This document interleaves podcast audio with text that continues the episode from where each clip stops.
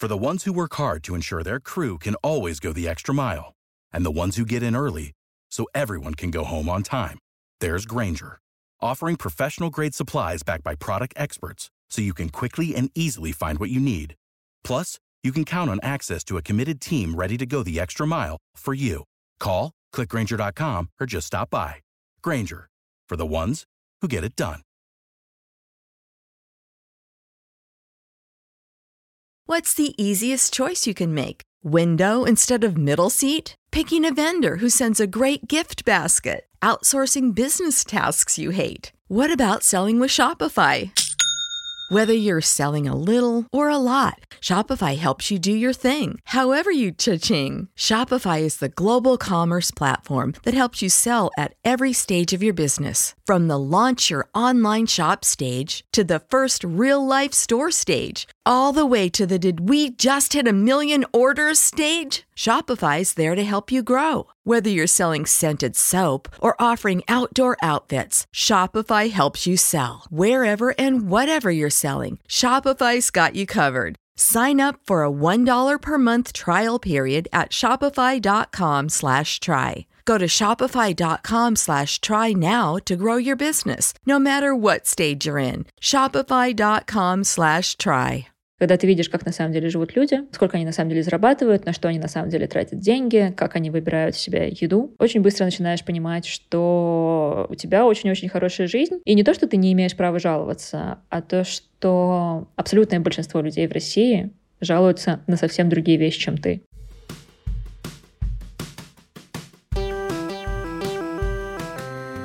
Привет, меня зовут Кристина Вазовский, и это «Провал» — подкаст о ситуациях, в которых что-то пошло не так. Сегодня у меня в гостях Адель Мифтахова, основательница бренда Don't Touch My Skin. Поехали! Адель, привет! Привет! Как часто ты вообще даешь интервью? Примерно раз в неделю, иногда несколько раз в неделю. Но бывает по-разному. Бывают месяцы, когда я даю интервью три раза в неделю, бывают месяцы, когда я вообще их не даю, но я бы сказала, что в среднем где-то раз в неделю, да. У тебя нет от этого усталости? Нет усталости, когда интервью интересное, но большинство интервью довольно неинтересное, поэтому тут такая штука. Я очень устаю от интервью, в которых я очень быстро понимаю, что интервьюеры вообще понятия не имеют о том, чем я занимаюсь, и просто позвали меня непонятно зачем. Но если я понимаю, что интервьюер вообще в курсе, кто я, чем я занимаюсь, и не задает мне в очередной раз вопрос, что меня вдохновляет, и как мне пришла идея завести телеграм-канал, то, значит, в принципе, мы по дороге к успеху. Ты в своих интервью довольно часто в какой-то момент начала говорить, что тебе не нравится быть блогером, и что это не суперинтересная для тебя работа. Короче, в каком самоощущении ты сейчас? Да, мне не нравится быть блогером. Мне на самом деле никогда так уж сильно не нравилось быть блогером, потому что работа блогера сопряжена с определенным дискомфортом в жизни, тем дискомфортом, с которым я не готова мириться. Мне, в принципе, не очень нравится публичность, мне не нравится работать лицом, мне не нравится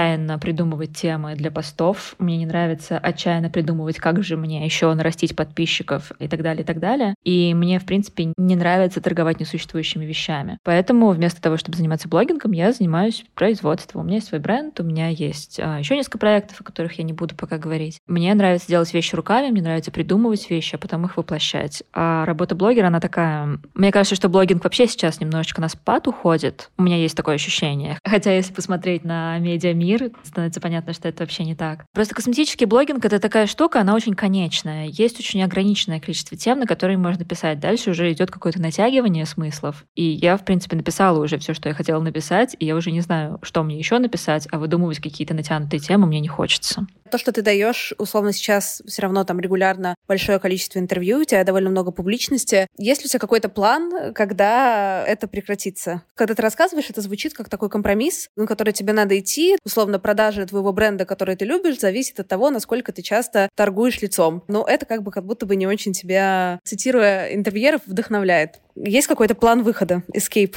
Ну да, это то, что я сейчас делаю для бренда. Я, в принципе, воспринимаю это как работу, а блогинг для меня не был работой. Да, сейчас я на том этапе, когда я делаю это не то чтобы с каким-то огромным удовольствием. Ну, иногда мне, правда, нравится давать интервью, иногда это прям очень интересно получается. Я очень надеюсь, что бренд когда-нибудь в обозримом будущем дойдет до состояния, в котором он уже не будет от меня зависеть, в котором я, в принципе, я жду такого этапа, когда бренд сможет существовать без меня вообще. Но мне кажется, что в некоторой степени он уже и сейчас может без меня существовать, потому что, мне кажется, кажется, не то чтобы сильно много публичного делаю для него. Ну да, я надеюсь, что вот еще пару лет, и бренд станет очень самостоятельным и самодостаточным, и я уже буду делать только то, что мне хочется и нравится, а не то, что мне нужно делать для того, чтобы повышать узнаваемость. А у тебя были когда-нибудь периоды в том ощущении какого-то кризиса, когда ты такая, блин, я вообще сейчас не тем занимаюсь, мне не очень прикольно от того, что я со своей жизнью делаю? Если честно, нет. Я, в принципе, вообще человек не такой немножечко ментальности, мне кажется. Потому что если я чем-то занимаюсь, то оно мне, как правило, нравится. Возможно, это очень хорошо владею навыками самообмана, не знаю. Но в целом все, с чем я когда-либо занималась, мне нравилось. И когда я работала йогом, мне нравилось. Это была очень большая, очень такая gratifying работа, и очень интересная. Потом я занималась блогингом, но как только я поняла, что блогинг мне уже не интересен, как-то тут уже сразу подъехал мой собственный бизнес и всякие другие проекты. И меня как-то очень удачно получалось в тот момент, когда меня перестала радовать работа, переходить сразу же на какую-то другую работу и заниматься чем-то еще. Так что я бы сказала, что таких кризисов у меня особо не было. У меня, возможно, было в университете такое, когда я училась, но, но мне кажется, это какая-то нормальная совершенно ситуация, когда тебе сколько, 19 лет, и тут тебе нужно внезапно понять, чем ты всю оставшуюся жизнь будешь заниматься. Мои гости подкаста в целом делятся на две категории. Первые говорят, что у них там типа вся жизнь — это один большой провал, а вторая говорит, э, что провалов у них в жизни вообще не было, и это на самом деле не особо мачится с тем, что реально у этих людей в жизни происходило или не происходило. Это скорее mindset отношения, как ни назови. Ты к какой категории принадлежишь скорее? Я точно ко второй.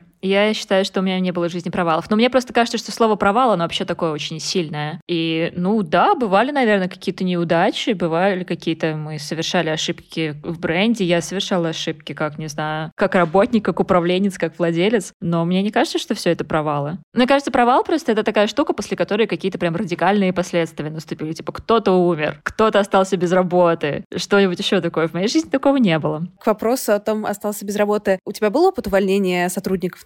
Лично я никогда не увольняла. Мне повезло, что у нас есть генеральный директор, который очень хорошо владеет навыками увольнения людей. Но вообще, да, мне два раза приходилось расставаться с людьми из-за того, что они хорошие были люди, но работали плохо.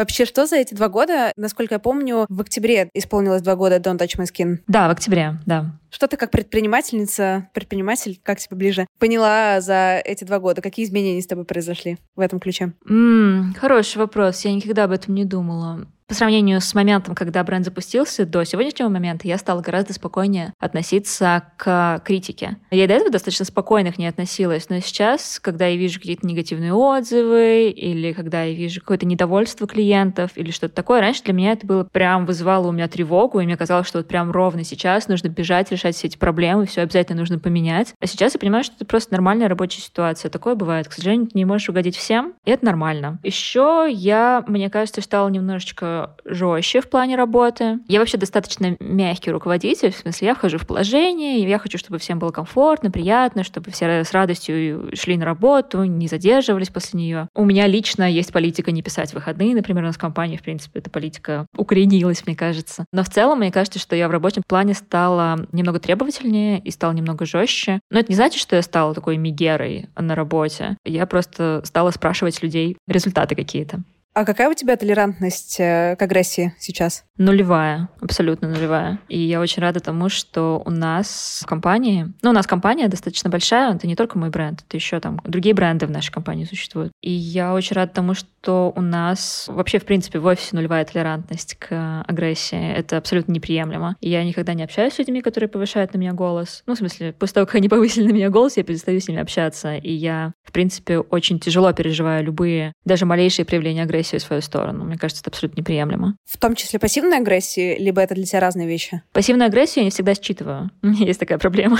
Очень удобно, на самом деле. Да, я просто не сразу понимаю, что это пассивная агрессия. Мне кажется, что человек либо иронизирует, либо еще что-то. И я только через время обычно это понимаю. Но в целом я за какой-то спокойный, нормальный разговор, хотя я знаю, что я иногда сама могу быть пассивно-агрессивной, особенно когда я давно не была в отпуске. Я это знаю про себя. я пытаюсь это как-то приглушать в себе немножечко, у меня не всегда получается. Но я, в принципе, считаю, что нормально, когда иногда ты ведешь себя не как самый добрый человек на свете. И людям я, в принципе, тоже это прощаю. Ты в одном из интервью описывала себя как э, закрытого и не очень приветливого человека. Это правда, да. Знаешь, я просто... Вот очень интересная тема для меня лично про агрессию, потому что я такой человек, который, условно, закрытых и не очень приветливых людей, у меня базовая реакция — это сразу коннотировать это как агрессию в свою сторону. Вот, это к вопросу о, там, условно, толерантности, нетолерантности, видах агрессии. Это не вопрос, а просто какое-то наблюдение. Мне кажется, что в моем случае, но это исключительно субъективно, то, что я думаю о себе, и, скорее всего, это неправда. Мне кажется, в моем случае это скорее даже не агрессия, а равнодушие по большей части. Я неприветлива с незнакомыми людьми, потому что мне вообще не очень что-то про них интересно. Если я с человеком знакома и пообщалась уже какое-то время, то, скорее всего, наше общение будет нормальное. Просто мне не очень интересно, не очень комфортно общаться с незнакомыми людьми, и я понимаю, что это, наверное, правда может считаться как высокомерие. Очень многие люди считают это как высокомерие, а на самом деле это просто, ну, равнодушие. Хотя, возможно, равнодушие — это одно из ответвлений высокомерия. Знаешь, сейчас будет такая немножко бытовая психология. Кажется, что когда мы какие-то паттерны, да, в себе забираем, вот я так себя веду или вот так хорошо себя вести, а вот так, условно говоря, плохо, да, то это обычно откуда? То есть мы это где-то, прости за опять бытовую психологию, в детстве подсмотрели. У тебя была какая-то ролевая модель, которая как раз вот похожа на вот это вот такое спокойное, равнодушное, закрытое поведение, как первый базовый вход в контакт? Ну, мне кажется, кстати, что это не только у меня, мне кажется, что у многих людей нашего поколения вообще были такие семьи, в которых абсолютно не принято высказывать свои эмоции, высказывать свой дискомфорт, свое недовольство, и в целом отношения такие, каждый вроде как сам по себе, и мы все имитируем дружную семью при этом. Ну, да, часть у меня было так, да, конечно.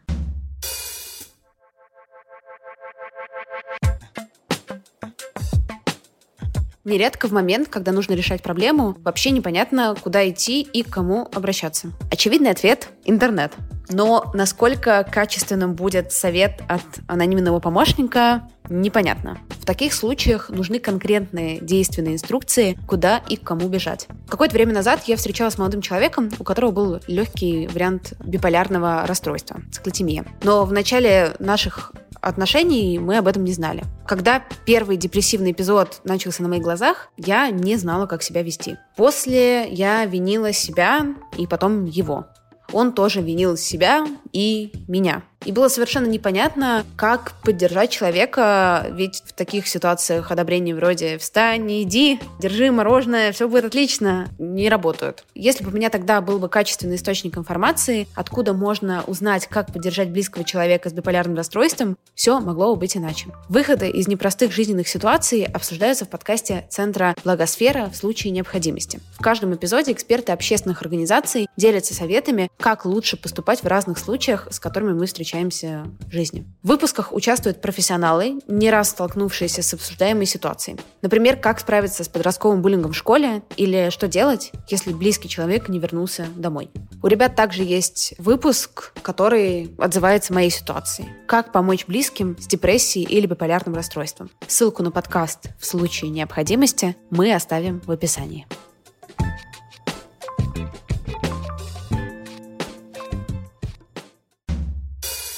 Ты сказала в одном из интервью, что ты не такой человек, который чем-то горит или видит какую-то большую цель в своей жизни. Да, это правда. Я вот, знаешь, из тех людей, есть такая фраза дурацкая, у самурая нет цели, только путь. Я вот из таких людей. У меня нет каких-то глобальных амбиций, у меня нет каких-то больших целей. У меня есть, наверное, одно желание по жизни — жить так, чтобы мне это нравилось. И мне очень нравится моя жизнь, мне очень нравится все, что я делаю, но я понимаю, что я могла бы заниматься кучей других разных вещей. Это могла быть, я не знаю, это могла бы быть еда, это могла быть какая архитектура. Ну, короче, много всяких разных вещей. Это все, скорее всего, мне приносило бы удовольствие. Ну, то есть у меня нет, знаешь, глобальной цели построить косметический концерн, глобальный, международный. У меня нет цели стать суперзнаменитой, у меня нет цели быть гипербогатой и плавать на яхтах. Мне просто хочется, чтобы все, что я делаю, мне нравилось и доставляло мне удовольствие. И в целом, мне кажется, что я примерно там и нахожусь сейчас. Ты, на самом деле, говоришь какие-то такие, типа, прям очень классные вещи. Блин, прикольно, да? Вот человек, он как бы, с одной стороны, успешен, а с другой стороны, такой, говорит, мне это все про путь, у меня нет каких-то каких-то глобальных штук, как будто бы расслабляет, но у меня это вызывает, если честно, эмоцию немножко обратную в духе, блин, все так хорошо, классно, а можно жизни? Это я, если там немножко усилять. У тебя вообще бывает, не знаю, сложно, плохо, больно, страшно,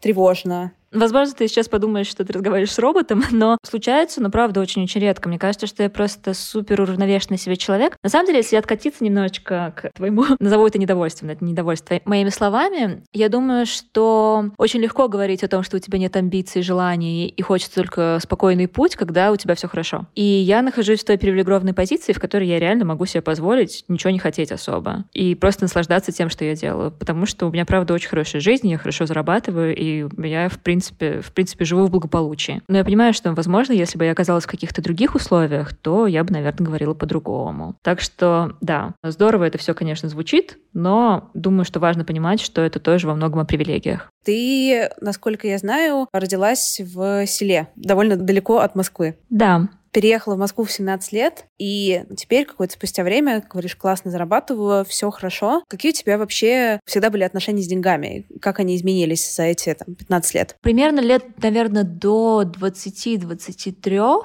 я жила, в общем-то, как и все россияне, как и большинство россиян, от зарплаты до зарплаты, и тревожилась из-за того, что нет денег. Ну, потому что это, правда, очень тревожная ощущение, когда у тебя нет денег, когда ты не можешь позволить себе иногда даже простые совершенно вещи, не обязательно какие-то путешествия, красивую одежду и все такое. Иногда, иногда у меня были времена, когда я не могла позволить себе еду, например. И вот это было прям так себе ощущение. Но при этом я никогда не умела экономить, и я до сих пор так и не умею экономить. И мне кажется, что за эти 10-15 лет я на самом деле так и не поменяла свое отношение к деньгам. Я как тратила деньги, как будто бы они никогда не закончатся, так их и трачу сейчас. Просто тогда они заканчивались, а сейчас они уже, уже перестали заканчиваться. Ну, потому что мои потребности оказались довольно ограниченными, и я не могу условно зарабатывать 2 миллиона в месяц и тратить 2 миллиона в месяц. Я не понимаю, на что можно потратить 2 миллиона в месяц. Так когда ты зарабатываешь 30 тысяч рублей в месяц, ты очень легко можешь себе представить, на что ты их можешь потратить. Так что да, мне кажется, что отношение особо не поменялось, но при этом я бы сказала, что особо не поменялось, но я не понимаю, что такое отношение к деньгам. Я никогда не умела экономить, никогда не умела откладывать деньги, всегда относилась к ним так, будто бы они никогда не закончатся. И, в общем-то, ничего не поменялось. Но если раньше для меня деньги были источником, способом выживания, то сейчас для меня деньги — это источник комфорта. Я бы сказала, что в этом плане мое отношение к деньгам поменялось. А ты умеешь получать удовольствие от э, дорогих покупок? Да, и это проблема. Потому что у меня есть много знакомых, которые выросли, ну, примерно так же, как я, не в супер богатых семьях, но не в супер бедных. И для них тратить деньги стыдно на себя. Я прям очень часто встречаюсь с такой ментальностью, когда люди нормально зарабатывают, у них все хорошо, там выплачены ипотеки и все такое. Но при этом им ужасно стыдно тратить деньги на себя. Они прям не могут. Мне вообще не стыдно тратить деньги на себя, и я только и делаю, что дарю себе подарки. И это иногда начинает превращаться в проблему. Потому что сколько подарков в год ты можешь себе подарить? Я дарю себе очень много подарков, я постоянно себя балую, и пока что не планирую останавливаться, да. Я какое-то время назад еще рассталась с одним из своих бывших молодых людей, и как раз когда мы расстались, он получил очень крупный офер, и мне казалось, что это как бы дофига денег. Спустя какое-то время я начала зарабатывать столько же, но самое обидное, что вот он на эту X сумму, он себя вел и ощущал очень богатым человеком, ну а я как-то себя на эту сумму не ощущаю вообще нифига богатой. И вот это обидно, но классно, что ты, видишь, умеешь на себя тратить шикарно. Это круто. Кстати, да, у меня есть тоже знакомые, это, как правило, люди более старшего поколения, которые не то чтобы много зарабатывают, но при этом они как-то так умеют экономить и откладывать, что они типа четыре раза в год ездят в нормальный отпуск куда-то за границу, покупают себе какую-то дорогую мебель, которую я бы не стала себе покупать, но при этом я зарабатываю, не знаю, иногда в 10 раз больше, чем они. И для меня это прям загадка, как одни люди умеют обращаться с деньгами, а другие не умеют. Не умеют — это я. Это тебе в каком-то туду-листе доучиться? Или ты такая, это часть меня, как бы когда-нибудь потом с этим разберемся? Нет, я, если честно, вообще не планирую с этим разбираться. Понимаю, насколько по-дурацки это звучит, но главным способом и инструментом не ощущать себя бедной, для меня оказалось просто больше зарабатывать. И я нахожусь в той ситуации, в которой я могу больше зарабатывать, если захочу. Далеко не все люди в такой ситуации находятся, но я понимаю, что если мне понадобится больше денег, я сделаю такие-то такие-то действия и просто еще больше заработаю. У меня стратегия зарабатывать больше, чем тратить. Пока что она работает. Не знаю, будет ли она работать, когда мне будет 60 лет, но пока что она работает. На самом деле, просто процитировала, я недавно давала Вандерзину, рассказывала про свои финансовые привычки, там было примерно то же самое. Работает, не трогай. Главное, чтобы дебет с кредитом сходился. Зарабатывай больше, чем тратишь, тогда тебе не придется экономить. Ну да, но ты понимаешь, что это такое тоже, такой совет, не то чтобы очень универсальный. И я, и ты, мы работаем на таких работах, в которых, правда, чем больше часов ты поработала, тем, скорее всего, больше денег ты получила. А обычно все не так происходит у людей. Ты за последние 10 минут несколько раз сделала такой, как это называется, privilege check, да, то есть говорю, да, это вот мой опыт, но это мои привилегии. Когда у тебя вообще какая-то рефлексия про привилегии вошла в твой обиход? Я не могу сказать, что это был какой-то конкретный момент, в который это произошло, но я думаю, что за последние годы, наверное, 3-4 я прям поняла, что мой жизненный опыт вообще не универсален и вообще не нормален. Ни для России, ни для мира вообще, наверное. Я думаю, что по большей части это связано с тем, что я, в принципе, общаюсь с огромным количеством разных людей. Очень разного социального положения, очень разного финансового положения. И это прям очень хорошо показывает, как живут люди. Ну, еще я занимаюсь благотворительностью, и это, конечно, тебя очень сильно приземляет. Когда ты видишь, как на самом деле живут люди, сколько они на самом деле зарабатывают, на что они на самом деле тратят деньги, как они выбирают себе еду, очень быстро начинаешь понимать, понимать, что у тебя очень-очень хорошая жизнь. И не то, что ты не имеешь права жаловаться, а то, что абсолютное большинство людей в России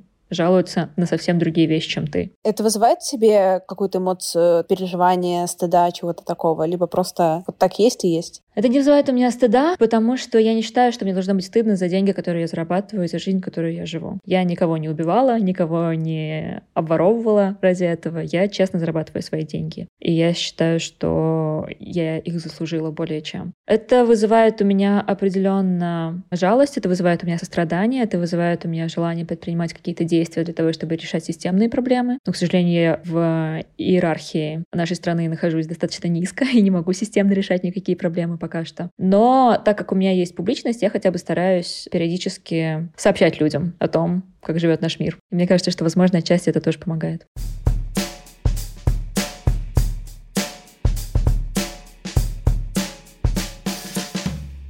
Меня недавно была рефлексия как раз про какую-то социальную ответственность, там, меня как человека с аудиторией, и давление этой социальной ответственности, потому что если ты что про что-то говоришь, нужно быть очень аккуратным в том, что ты говоришь. Если ты про что-то не говоришь, то это как будто бы тоже высказывание. Я знаю, что ты, если эта информация не устарела, не читаешь новости. Это правда, да, я не читаю новости. Какое у тебя отношение к комментированию острой социальной повестки? Вот что-то происходит? Как ты с этим обходишься? Я никогда ничего не комментирую. Ну, как мы вначале уже говорили, я, в принципе, не люблю публичность, мне, в принципе, не нравится публично что-то высказывать. Я не считаю, что у меня есть достаточно компетенции, чтобы высказываться по любому поводу. Но по поводу, которые прям имеют значение, какие-то политические штуки, социальные штуки, у меня нет компетенции, чтобы об этом высказываться. Если немножечко про менее острые вещи говорить, у меня, например, нет желания комментировать какие-нибудь видео на Ютубе, в которых кто-то что-то неправильно говорит про косметику. Но говорит и говорит, это не мое дело. У меня, правда, не возникает желания комментировать ни важные, ни неважные вещи по немножечко разным причинам причинам. Мне кажется, что вообще социальное комментирование — это такая немножечко эскапистская ловушка, потому что ты вроде как что-то делаешь, но на самом деле ты ничего не делаешь. И есть социальные комментаторы, очень знаменитые, например, как Екатерина Шульман, который по каждому поводу высказывается и, на мой взгляд, наверное, хорошо высказывается. Но для того, чтобы быть социальным комментатором, мне кажется, нужно иметь просто огромный ментальный стержень, очень твердый. Потому что, когда ты это делаешь, ты неизбежно привлекаешь себе огромное количество негатива, ну и позитивы тоже. Позитив тоже может быть тяжелым. И мне кажется, что я бы такого точно не выдержала ты рассказываешь, и я прямо слышу какие-то штуки, которые, они звучат на самом деле как несколько конфликтные, но на самом деле в том, как ты про них рассказываешь, при этом нет конфликта. Условно, я бы не выдержала такого давления и негатива, но при этом у меня все хорошо с границами, меня не волнует мнение других людей и так далее. Как будто бы здесь есть небольшой конфликт. Конфликт то, что мне не нравится публичность, но ты на самом деле очень публичный. Ну, типа, человек с большой аудиторией, который много где выступает, комментирует, что-то рассказывает. Если говорить про границы, границы, они у меня очень хорошо выстроены с людьми, с которыми я общаюсь лично. С людьми, с которыми мы находимся в одном контексте понимаем, о чем мы говорим. Когда ты становишься условно Екатериной Шульман, на тебя начинают нападать люди, с которыми ты вообще не знакома, и с которыми ты не находишься в этом контексте. И их становится просто гигантское количество.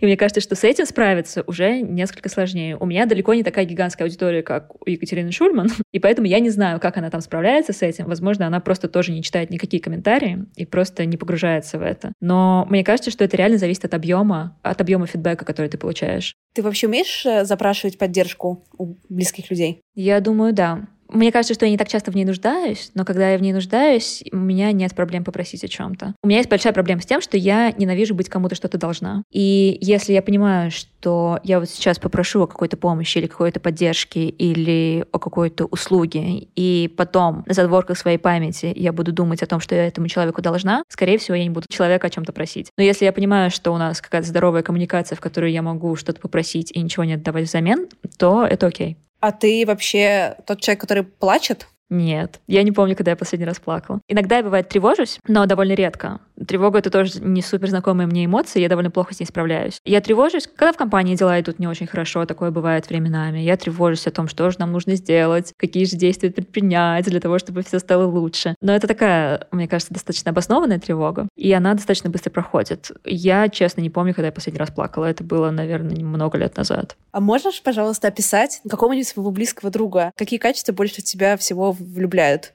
в э, этого друга? Я бы сказала, что самые лучшие отношения дружеские у меня получаются с людьми, с которыми я не обязана их поддерживать постоянно. У меня есть один лучший друг, с которым мы можем не общаться месяцами. И это абсолютно нормально для нас обоих, и для него, и для меня. Мне очень тяжело общаться с людьми, с которыми требуется постоянное вот это вот поддержание общения, ежедневные переписки, ну или не ежедневные, а там с каким-то постоянством. Мне очень важно, чтобы мои друзья, мои близкие, мои партнеры оставляли мне личное пространство. Это, пожалуй, самое важное, что я ценю в людях. То, что ты рассказываешь про себя, это какое-то очень крутое осознание, понимание да, своих потребностей, которое, кажется, иногда расходится с тем, как, например, в поп-культуре изображают дружбу, что ты должен быть каждый день, не знаю, вы команда. на связи.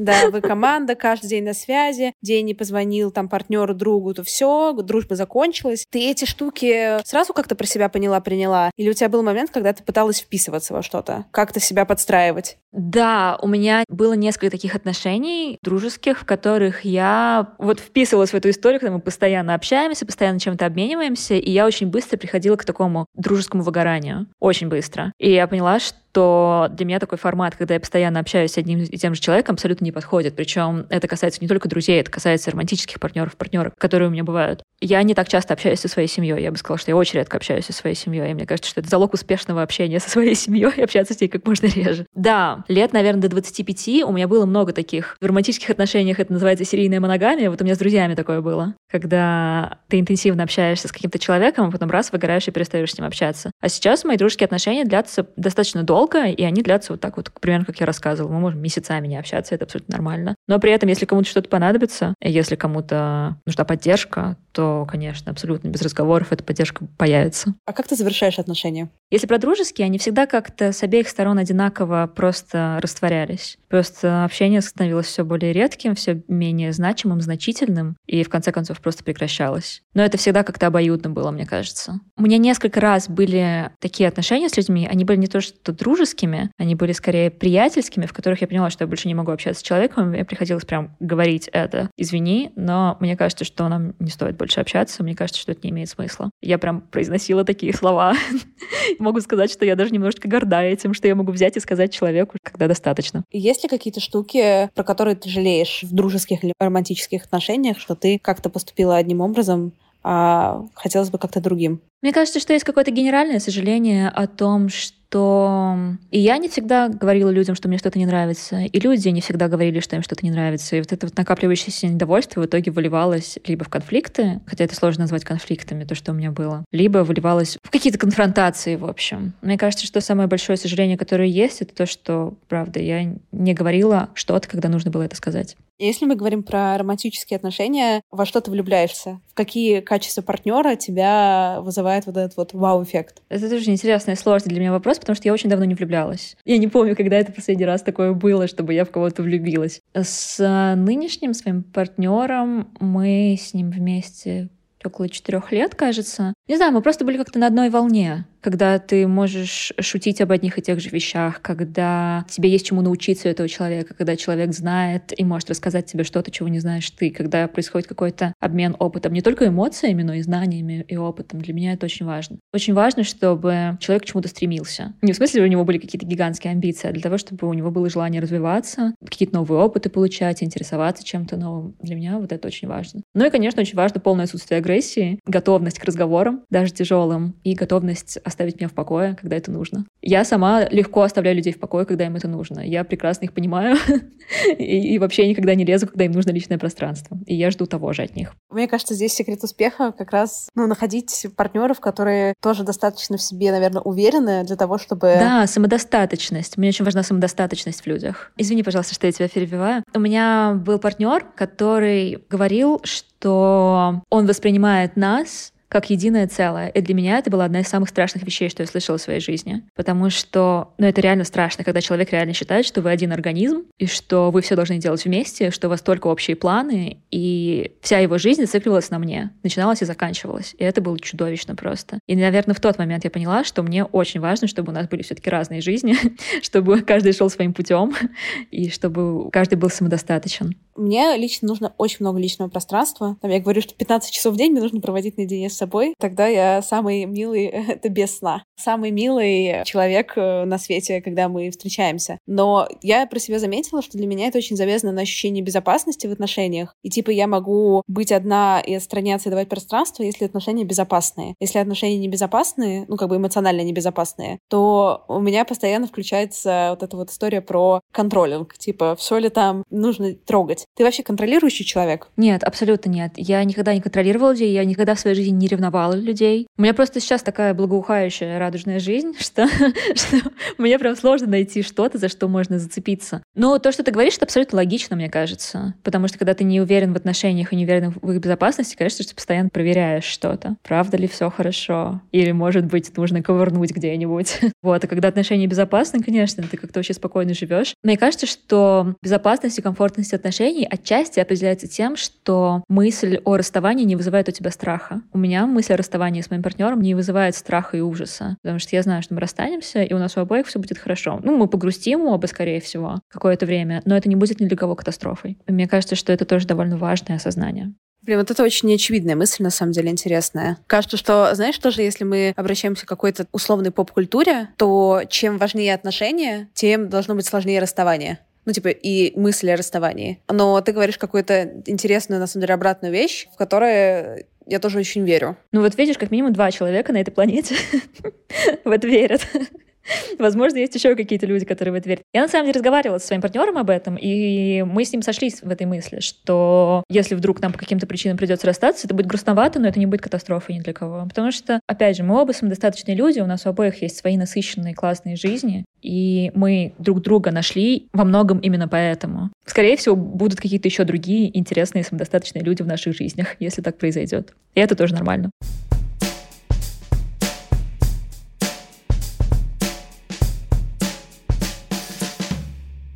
Можешь ли ты какой-нибудь напоследок вспомнить историю, которой тебе хочется поделиться с нашими замечательными слушателями? Не знаю, у меня просто есть генеральные советы, которые я могу дать, которые я очень люблю давать людям, которые меня об этом не спрашивали. Так вот, генеральные советы, как жить радостно и комфортно. Нужно хорошо есть, разнообразно, нужно хорошо спать, нужно никогда не работать с мудаками и нужно отдыхать до того, как устал. Вот последнее — это прям тоже откровение, которое я поняла не так давно. Ну, с едой это тоже связано, но в область еды я не хочу заходить, потому потому что она слишком сложная. Обычно я отдыхаю где-то, наверное, за час до того, как я понимаю, что вот еще час я поработаю и буду прям уставшей. Вот ровно за час до этого момента я начинаю отдыхать, отвлекаться, и таким образом мне удается никогда не уставать. Конечно же, я бывает эмоционально устаю. Например, сейчас конец года, я очень хочу в отпуск, я очень устала, мне тяжело общаться с людьми, мне тяжело быть дружелюбной и приветливой, но это какая-то нормальная штука в конце года, мне кажется, особенно под погода чудовищная сейчас. Но физически я не помню, когда я уставала последний раз.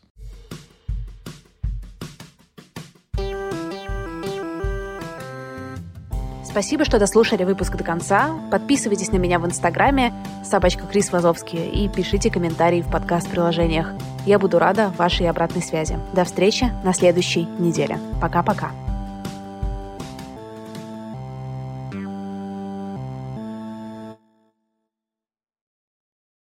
For the ones who work hard to ensure their crew can always go the extra mile, and the ones who get in early so everyone can go home on time, there's Granger offering professional grade supplies backed by product experts so you can quickly and easily find what you need.